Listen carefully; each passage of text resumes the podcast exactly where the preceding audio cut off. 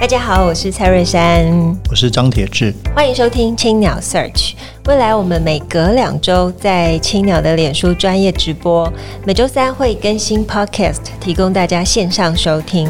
在每集的节目当中，我们会邀请作家来谈谈自己的作品，也会针对不同主题推荐大家书单。欢迎大家订阅，让我们一起享受阅读的美好。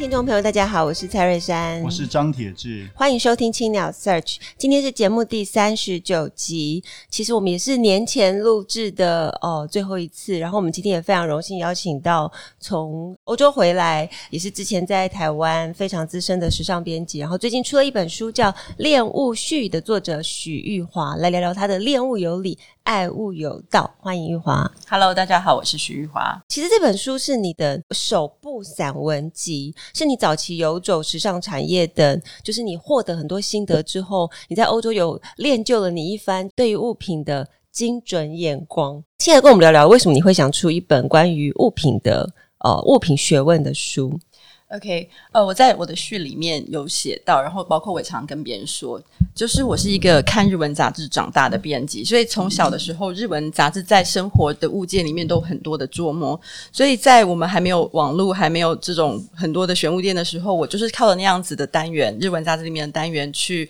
去认识一些国外的一些国际上的东西。那渐渐的、渐渐的，当我开始工作的时候，我就是时尚杂志的编辑，我每个月要介绍最新最酷的大师或是最流行的东西，所以这样子的兴趣再加上工作的养成，很自然而然，我对于物件就有个特别的情感。那就像很多的女生一样，大家都会说自己有恋物狂，很喜欢买东西。过去的我也是很喜欢买东西，那可能比别人多多一点点的经验是，我在买东西的时候，我会探究背后的设计的道理，或是设计师的想法。这本书你有提到说，你早期可能会比较着重于一些呃大家眼中的大品牌，嗯，但你到柏林之后，你在里面生活，因为柏林德国人是一个很讲究实用的嗯民族，嗯，所以对他们来说，也许品牌不是最重要的，而是品牌内在的意涵是很重要。所以书里面有蛮多是从物品到领域的改变。然后，呃，你的一些心得，对，呃，这个书有两个层次，那其中一个层次就是一个以前的时尚杂志编辑到柏林生活后的一个心路，有一点点像心路历程，对于物件的看法。嗯、那过去我们在台，就是在亚洲，其实很多人喜欢拥有品牌的东西，你要听着有 logo 的包包上街才会觉得比较有自信啊。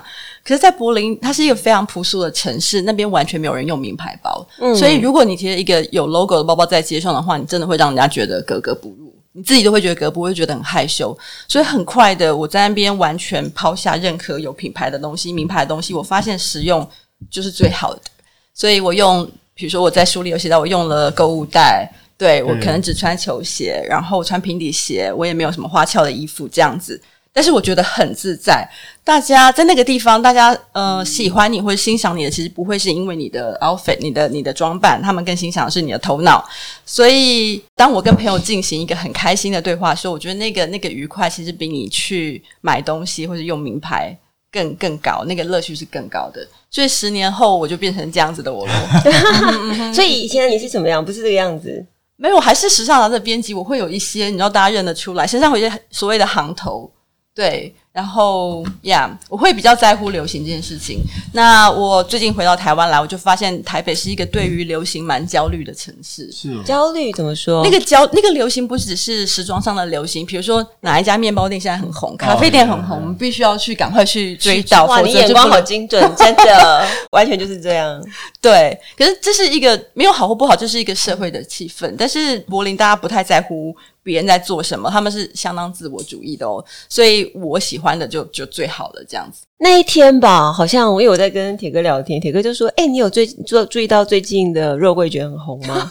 然后我就肉桂卷，什么肉桂卷？他说：“哈，你居然不知道？落伍了，连我都知道了。”我立刻去爬文，然后立刻觉得天啊，我已经在这个社群社群洪流之外，就真的有所谓你讲的那种焦虑感。嗯嗯，其实你前面提到那个时尚编辑的这个行头的事情，文章里面写了一段，我自己觉得非常有趣，感触也很深，嗯、就是那个年轻的时尚编辑，就是可以做商务舱住五星级旅馆。哦，我那时候在香港号外杂志工作的时候，也第一次尝到这种滋味。虽然那时候我已经不是年轻人了，是就觉得哇。那那时候我们是总编辑，就经常会被这样，的确会参加品牌活动，嗯嗯嗯、就觉得说，如果是年轻二十几岁的，你有机会住，其实可能大部分都没有机会做的，去欧洲做商务舱，然后住最好的饭店。那我在想，对二十几岁那是多大的一个冲击？是不是这样的文化造成你刚刚说的，大家对于这个对 fashion 对于品牌是非常重视的？你说这编辑，对对对，编辑圈一个编辑那样的一个一个心情那样状态，是是很难免的，因为我们在过着我们报道的人的生活，对，就是虽然只是短暂的。对，但是某种程度有时候，因为我们的我们的出差其实蛮频繁的，然后我们接触的都是这些这个漂亮的世界，所以有时候有一些人的确会，包括我自己，曾经就会迷失在说，诶，我其实也是他们的一份子，可实际上并不是这样子的啊。我常常开玩笑，我的我的国外的朋友，他们都知觉得哦，他们知道你是时尚杂志编辑之后，他们都说哇，你的工作很棒。嗯，然后接下来大家会补一句，同业的就是国外的编辑会补一句，他说：“We live a good life, but we don't make a living。”我们日子过得很好，但是我们赚不了钱，这样子。对，其实这是很现实的事情。那在柏林，就是好像让我，因为我离开了时尚杂志，在柏林的生活让我觉得，诶，又回到了我自己的，我自己是我是谁这样子的一个角色。了解，因为我我后来在香港待了快三年，离开的时候确实觉得，哎，有一点点觉得，哦，那以后再也没机会了，要去欧洲可以做商务舱太难了。那你是后来怎么样？什么样机缘去移居到柏林去？没有，其实我大学的时候是念德文系，然后我其实那时候对德国就很熟悉，我们常旅行欧洲。大概是二零零八年左右到了柏林，我们发现哇，柏林居然是一个跟德国其他地方都不一样的城市，所以我们真心觉得想要住在那边。所以我跟我另外一半就说：“好吧，那我们就去那边生活。”所以就是找了一个工作，在那边有工作。对对对对。对，那这个刚才跟玉华稍微这个一开始前聊到，因为这个像九十年代末期的时候，我们看，因为包括这个书也是推荐黄维龙他出了这个旅行 shopping 的书，那时候发现他开启了一种新的对物件的，就很大胆的把对物件的迷恋跟物件的。意义美感写出来，嗯、那甚至把它让作为一种生活方式。那当然书里面也提到了这个广告界的前辈许顺英，也是书写很多这样子，只是用可能用更理论的语言。那我觉得玉华这个书似乎在这个传统里面，所以你怎么看台湾这个，就是说这二三十年来关于物的书写这件事情？嗯，哦。对，我我在写这个书的时候，我就很想要传达的一个讯息，就是说，如果书物件书写是一种文体的话，可以是怎么样的？对。那你刚刚提到的黄维荣、许顺英，还有像香港的那个欧阳应季，他们都以书写呃物件为书写主题。但是我也不知道为什么台湾其实我们对于物件很着迷，我们喜欢流行，我们的生活风格在。过去十年非常的 booming，但是没有人特别在专注写物件这件事情。我不我不清楚那是为什么，可能是我们的生活节奏太快了。嗯、我想你对物件有感情，可能是其实是就像就像陈叔可以把呃煮意大利面这件事情写得很长，所以我就想说我在用这个物件的时候，我是不是可以更探究我跟他之间的关系，或者是在使用上的心情，就是小题大做的感觉去写它这样子。那我在从两年前、两三年前开始，就是以这个物件为主题去书写我的专栏。那也很意外的得到一些好评。我用一些用这些专栏交到了一些朋友，所以让我更确定说，好吧，那我就是以这个为为写作呃方向，然后出书。对，这里面的物件包括这个。毛巾啊，其实很妙。室内拖鞋啊，白 T 恤啊，白衬衫啊，当然也有比较高档的，像风衣啊，Burberry 风衣。甚至我看到很有趣，谈到百灵牌的故事，其实都没想到这些。是。那玉华在这书里面不只写自己的心情，其实也蛮多大量的知识性哦。这些物件跟品牌它的历史故事，甚至跟文学艺术的互动，我觉得蔡瑞山蛮厉害。我上礼拜听珊珊在林书伟的节目。就把几本相关的书串起来，包括你的书啊，嗯、包括李明聪的书啊，嗯、就是跟物有一点关系的。嗯、我也看过那个书，这个这个是蛮有意思的一个事情啊。嗯，其实呃，我觉得这本书它讲的不只是物品，是一种风格时尚学。就它不是聚焦在，应该说它是它的核心当然也是时尚，因为我们不知道台湾呃，应该说整个时尚产业它是非常的、嗯、很多细节。那但是如何从你自己定义的时尚去？呃，找到属于你合适的风格啊！我在里面读，呃，我觉得心有戚戚焉。为什么呢？因为他呃，好像写的也是某一段我的成长史。因为我以前也是当模特儿嘛，嗯、那当模特儿，然后以前也在媒体圈工作。其实你会感受到那种同才的压力，嗯，就是你不得不带最新一季的名牌，嗯，哦，我我觉得那是一种氛围。嗯、你如果不戴，你好像哦、呃，跟别人走在路上，你就矮了他们一截。嗯、因为漂亮女生其实都是一样，我们都有一样的资本，嗯、但是我们的穿着显示我们的品味。那你一直会认为说那个品味是要用金钱堆砌出来的，所以当时会去抢那种打折品，就只为了要挤呃最新秋季或是最新春季。嗯、可是，在书中的后面，你又写到了就是。你现在在柏林，你可能穿一双帆布鞋，穿一双球鞋，然后你背了一个哦有标语的帆布袋，你就会觉得非常的自在。嗯，我觉得他写的也是现在的我，就是我在书店里面，其实我会去看的是各种呃有态度的字句，我背在身上，我会觉得很开心。嗯，倒不是这个袋子它值多少钱，嗯，呃，反而是它出自于哪一本书。等等，我觉得这是蛮大的转变。珊珊、嗯、改变蛮多的，嗯、照你书上写是蛮多的。他不用去柏林，他的书店就是他的柏林。恭喜你，对，而且这种感觉非常自在，非常的嗯，嗯有自信。嗯，真的。所以，但是呢，我其实觉得我现在物欲已经非常低了，就低到我的钱几乎都拿来买书跟养书店。可是我在看这本书呢，我还是很着迷的，受不了的，就是手滑了，买了很多东西。像是你里面有介绍到那个，okay, 他有跟我聊。那上次听完你跟布鲁斯，他觉得你你你简直就是看完有时候还是很想买东西，你买的因为你感觉到物件的美好。对，你刚说像里面讲的毛巾。哦，像铁哥有提到的毛巾，他就有讲到日本的毛巾哦，然后日本毛巾当然大家都买得到，还有一个是西班牙品牌的毛巾，嗯嗯，然后他描述的那个触感让你觉得啊，我一定要拥有，我非要我非要找那个国际代买，帮我把西班牙的毛毛巾买到为止。还有里面还提到像是大溪地的油，嗯哦，然后呃，他也下手了，对，我也下手了。那不如请玉华介绍一下吧。大溪地的油有什么？我不要开个玄武店，好了，可以耶。OK，其实大溪地是一个很难去的旅行的地点，但是我去过，我很幸运。那我其实并没有把我的大溪地旅行写成一个什么很美的旅行故事，我反而是写了一个大溪地的油，是因为我那些风景很美，但是呢，我每个物件背后其实都有一段故事。那个油的背后是有一个故事的，因为有一个大溪地的女生跟我讲她的她的她她日常的这个事情，是是是，所以。因为跟人发生关系，那个物件对我就有意义了。然后，因为跟人发生关系，你的旅行就会更难忘。所以，我的大溪地，我用最后是用一个油来去说那个大溪地的旅行嗯 yeah, 所以那个油其实不是很高明的，现在有太多厉害比那个更厉害的油。但是因为跟这个这跟这旅行的地点跟这个人发生关系，所以那个油对我来说意义是很不一样的。我觉得它的最大的高明就是在于纯粹跟天然，就是在这故事里面传达。所以我买了之后，是我真的买了，然后我真的用了，用了，当然真的用了。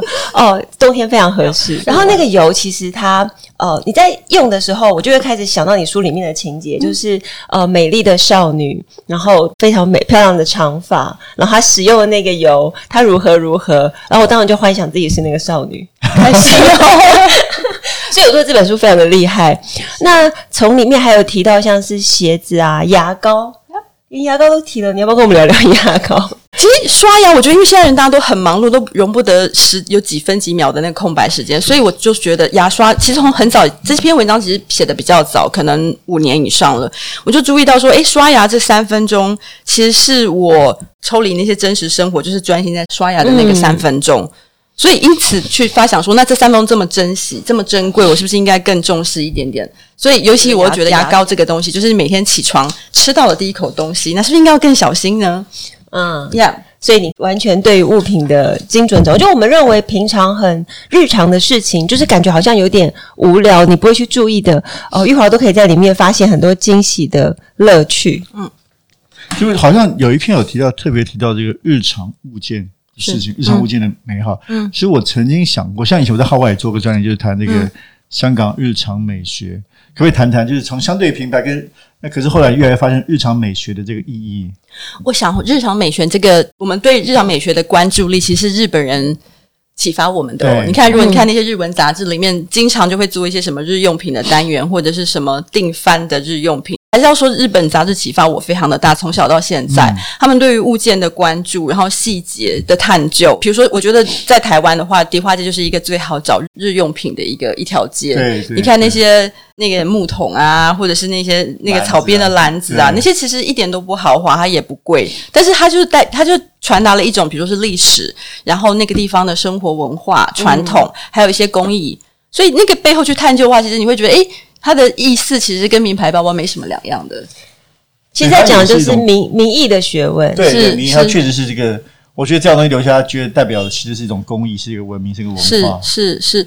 那我觉得就是这样，我们本来就生活在一个消费主义的世界里面。当大家就是很关注的那些风花雪月之后，其实大家会回归到日常，可能会回归到日常去看那些生活的小细节。这也是为什么这十年来那些名艺品啊，又开始被大家讨论了。然后他们又从很不起眼的小杂货店里面被端到那个玄物店里的架子上面。对，几年之前，我的一个朋友郑露林就。刚好做你刚刚说的类似，就是他在大道城办了一个展，就是去展现他他跟学生合作，然后大稻埕一些特殊的，其实是随处可见的。可是放在哎放在展场里面，觉得哇，好美，好厉害。是包括那时候印象很深的，包括一个可能是哎开啤酒的那样一个瓶盖子，其实都是感觉上是放在那边就会觉得很美，而且很有力量。对，或者是像比如说呃深泽直人他做那个 MUJI 的 MUJI Font 那个系列，十年前那个也其实是一个名艺品的一个概念。最后而成的一个系列是，其实讲到这边就会有一个想象，就是一个物件展哦，大家来寻宝。嗯、哦，书里面其实也提到了，就是有很多跳蚤市集、二手市集。嗯，其实像台湾有一些呃，我觉得现在大家观念也慢慢在转变，会开始觉得二手市集很潮，嗯，哦，很环保，因为它可以 recycle，嗯，然后会开始去反思所谓快时尚。快时尚真的是好的吗？你买这么多哦，一用就烂掉的物件，嗯、对自己呃真的环保吗？嗯，要不要跟我们谈谈这个？对，我发现快时尚在好几个地方前面后面都有提到对它的一些比较。批评的态度，嗯，对。虽然我过去也是快时尚拥护者，那我也其实现在偶尔还是买一些快时尚的东西。可是当你看到那些纪录片，就说现在服装已经变成人类最大的垃圾来源，然后它是没有办法被处理跟回收。我看到这时候我是非常心疼的，就是我们很过瘾的在那边买东西，可是我们消费的其实不只是那件衣服，它背后可能还有那种便宜的那个什么讲 cheap labor 血汗劳工的，他们可能。一个小时只能赚几分钱的美金，可是去成就你那件便宜的衣服，嗯、这件事情会让我蛮心痛的。再来就是最后怎么回收，这个是完全现在世界上没有解决的问题。所以我会想到，我采访过一些很有品味的人，他们用很好的品牌，但是他们的概念是说，当你买一件很好的衣服，你好好穿十年，其实用好东西才是最环保的一件事情。我也被说服了。对，所以我现在如果买东西，我会尽可能就是我会想象我自己可以穿它十年、二十年。哦，我觉得不只是衣服，还有很多的家具物件也是。然后像我我自己在几年前也开始着迷的，就是非常非常好的椅子啊，嗯、或者是一些用具。嗯，好、呃、像我们书店里面放的这张铁哥那张。哦，它它它其实都是有一些年代、年代历史、年代记忆的。哦，自己有些时候就会去反思，到底哦，我觉得这其实它的道理是跟书本是一样的。你到底要给自己一个什么样的呃生活？是一个不断的求新求变，然后用完即丢的生活，还是有更多的分享的可能性？那其实我后来在台湾的话，以二手跳蚤市场，应该最有名的就是那个天母。天母有一个哦，算是二手市集、嗯、哦，他在那个圆环那个地方，有些时候他周末会出来。嗯、我之前去那边逛，觉得诶好棒哦，有些时候可以找到一些蛮有趣的物件。可是这好像不是一个很普遍的事情，在美国啊或者是欧洲倒是还蛮固定会有，你可以去挖宝。那一会儿要不要跟我们推荐一下你在柏林的几个有趣的跳蚤市场？哦，嗯，柏林就是一个欧洲有全。可能是有最多跳蚤市场的一个城市，那其实这是反映的那个地方的人们是非常注重环保。嗯、那个环保并不是去做垃圾回收，我想垃圾回收台湾做的其实应该是全世界最好的。嗯，那那个意思是说，就是把你不要的东西去交换，去去让给别人。所以我常常在里面就是用一块欧元买到一件 T 恤啊，或者几十 cent 就买到一个什么东西，或者是十块欧元买到一个百灵牌的经典的东西。那大家去摆跳蚤不是为了赚钱，更多其实就是把东西延续下去。嗯，我记得我要刚回来的时候，买了几个很漂亮北欧那个芬兰的那个设计的杯子，啊，Mari 呃，Itala 的杯子是非常非常漂亮的。然后因为是设计米，所以它它算是跳蚤市的比较贵的东西，就是台币几百块而已。然后他跟我说，你买这些东西，你回去还可以继续用二十年，因为它已经用了二十年。那我听到话说，我很感动，因为这样子它可能就会在。我们的生活里，这个杯子存在了四五十年，我觉得这事情对我来说是很浪漫的。新的东西它没有故事，然后它它是大量知道，你有别人也有，但是那个被别人交到你手中的那个东西，可能全世界只剩下那一件了。嗯，对。所以，嗯，跳蚤市场还有就是我我不知道现在台湾跳蚤怎么样，但是柏林跳蚤真的是东西很便宜，就是你可以很确定它就是要把不要让把东西丢到垃圾桶里面去，而只是要交到下一个人的手上。让我很欣赏这个概念。所以我常跟朋友讲说，那时候我搬到柏林的时候，我家里都是空的。那渐渐的、渐渐的到跳蚤上去，用了一年的时间，我的家就填满了。哎，我还有一个好奇，其实其实你写文字也蛮多年，我怎么会到现在还出第一本书？其实这有一个原因诶，就是我其实有大概两三年前，我找一些出版社，希望就是自己提案这样子，然后他们给我的理由，并不是我写的不好，毕竟有那个编辑的训练。当然，当然。但是我不会，我没有办法出书的原因，是因为我不红这样子，就是我没有粉丝页跟 followers，我才知道，就是说原来这个这个这个东西在现代的出版世界里面已经是一个条件了。哦、那为什么没有粉丝页跟 follow？也是因为我其实还是受到德国人影响蛮深的，他们。他们不觉得一定要在你的脸书上或者在社交平台上昭告天下你的生活。那我受这个影响很深，所以我也不觉得这有什么必要。所以因此我就没有。那那现在这个跟潮浪文化合作是你找到他们，还是他们找到你？没有没有，我要感谢我的编辑，是他找到我。太棒了！没有，因为我们以前就在专栏上看到这个玉华的文字，都觉得很喜欢了，所以觉得哎，怎么会现在才出？所以当然是有名啊，因为我们都会在在各种杂志上看到你的东西。谢谢谢谢。好，那我们请玉华给我们推荐一下，你最近在读什么书？哦，我最近在读一个，他是加拿大作家，叫做李欧纳科科人。Anyway，他是一个加拿大的艺术家跟哲学家，然后他对。东洋文化非常的懂，嗯、对，所以他出过一些像日本，他解用一个西方人的眼光去介绍，就是比如说瓦瓦比萨比是什么东西，或者日本的庭园是什么东西。然后他这本书叫做《摆放的方式》，他认为摆放其实是一种沟通的方式，是一种他会传达一种沟，它是一种沟通。比如说，当你呃摆了一个香槟在桌上，但是旁边插了一个玫瑰花，它可能就会创造出一种叫做浪漫的意象。嗯，所以他呀，他写了一个这样子的书。希望未来我们有多一点的华文的生活书，毕竟我们这么会买东西。可是我好奇，可是你这个问题可以好好知道。可是我感觉生活一点，它不只是介绍哪里去哪里买东西或者怎么样，而是对于那个书写，我想文学这件事情不一定是要很高明，但是文学应该是可以一个更深刻的书写。那我我想现在很多的生活书比较是一个表面的介绍。嗯，对，这很有趣。嗯，不不用害怕。对，但我觉得这个是一个。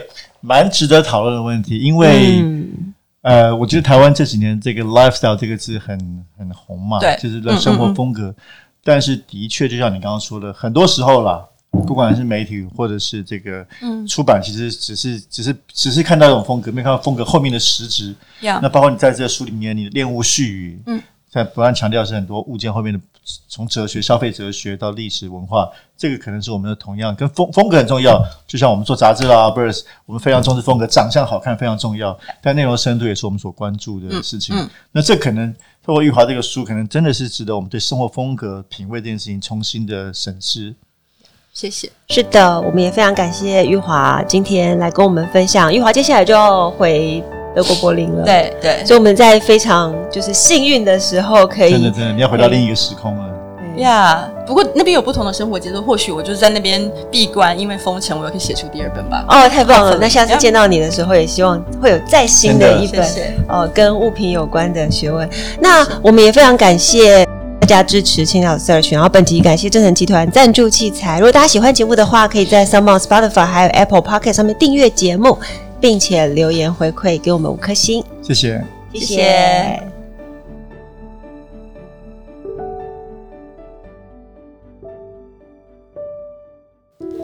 青鸟为你朗读，各位青鸟 Search 的观众，大家好，我是许玉华。这次青鸟为你朗读，我将朗读恋物絮语中的片段，最爱白衬衫。那为什么是这一段呢？是因为我自己就是一个白衬衫迷，我也穿了白衬衫非常多年。那我在这本书里面的第二百二十六页，就以白衬衫为 chapter 为章节，写了一个关于白衬衫的故事。最爱白衬衫，每每见到将白衬衫穿得风格十足的人们，无论男女，无论在哪个城市的大街上或咖啡馆里，他们总会吸引我，忍不住多看几眼，心注目礼。白衬衫是衣橱里再平常不过的基本款。是适合人所有的服装样式，可以正式或随性，可以清新、清纯、专业、知性、严谨或书卷气。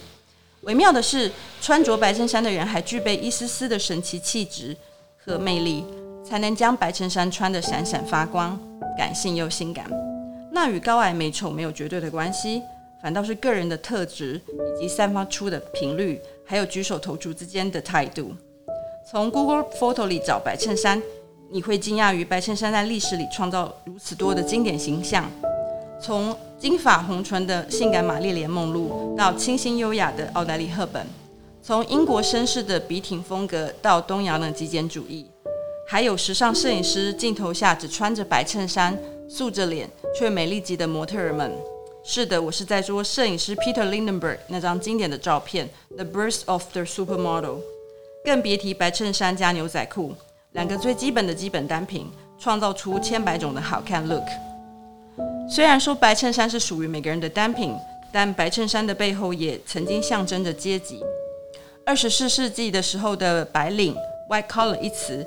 形容的就是穿着白衬衫在工作办公室里上班的专业人士，对比着正式付出劳力的蓝领阶级 （blue collar） 工作者。一个世纪过去，白衬衫不再是任何族群的专利，倒是所有设计师用来大做文章、大展创意的目标。也因此，我们会记得极简大师 Jil Sander 那毫无赘饰、利落剪裁、精准的白衬衫，或者是游戏 Yamamoto 诗意。哲学的立体白色艺术品。日本人是白衬衫的拥护者，他们独有的清洁感和白衬衫相得益彰，恰到好处诠释着白衬衫的无垢感性格。无论性别或年纪，简单的白衬衫搭配米棕色卡其裤就是不会出错的造型。另外添加的配件，端看个人穿搭功力跟风格。在日本国民品牌 Uniqlo 和 Muji 里，白衬衫每季从不缺席。仔细探究。在不变中又有一些改变，版型宽一点或窄一点，长一点或短一点，细薄纯棉或者是厚实一点的牛津衬布，还有带着夏日普罗旺斯气息的棉质马衬衫、白衬衫，不同形式的领子或者是立领。当你不知道怎么选白衬衫，找他们的基本款肯定安全。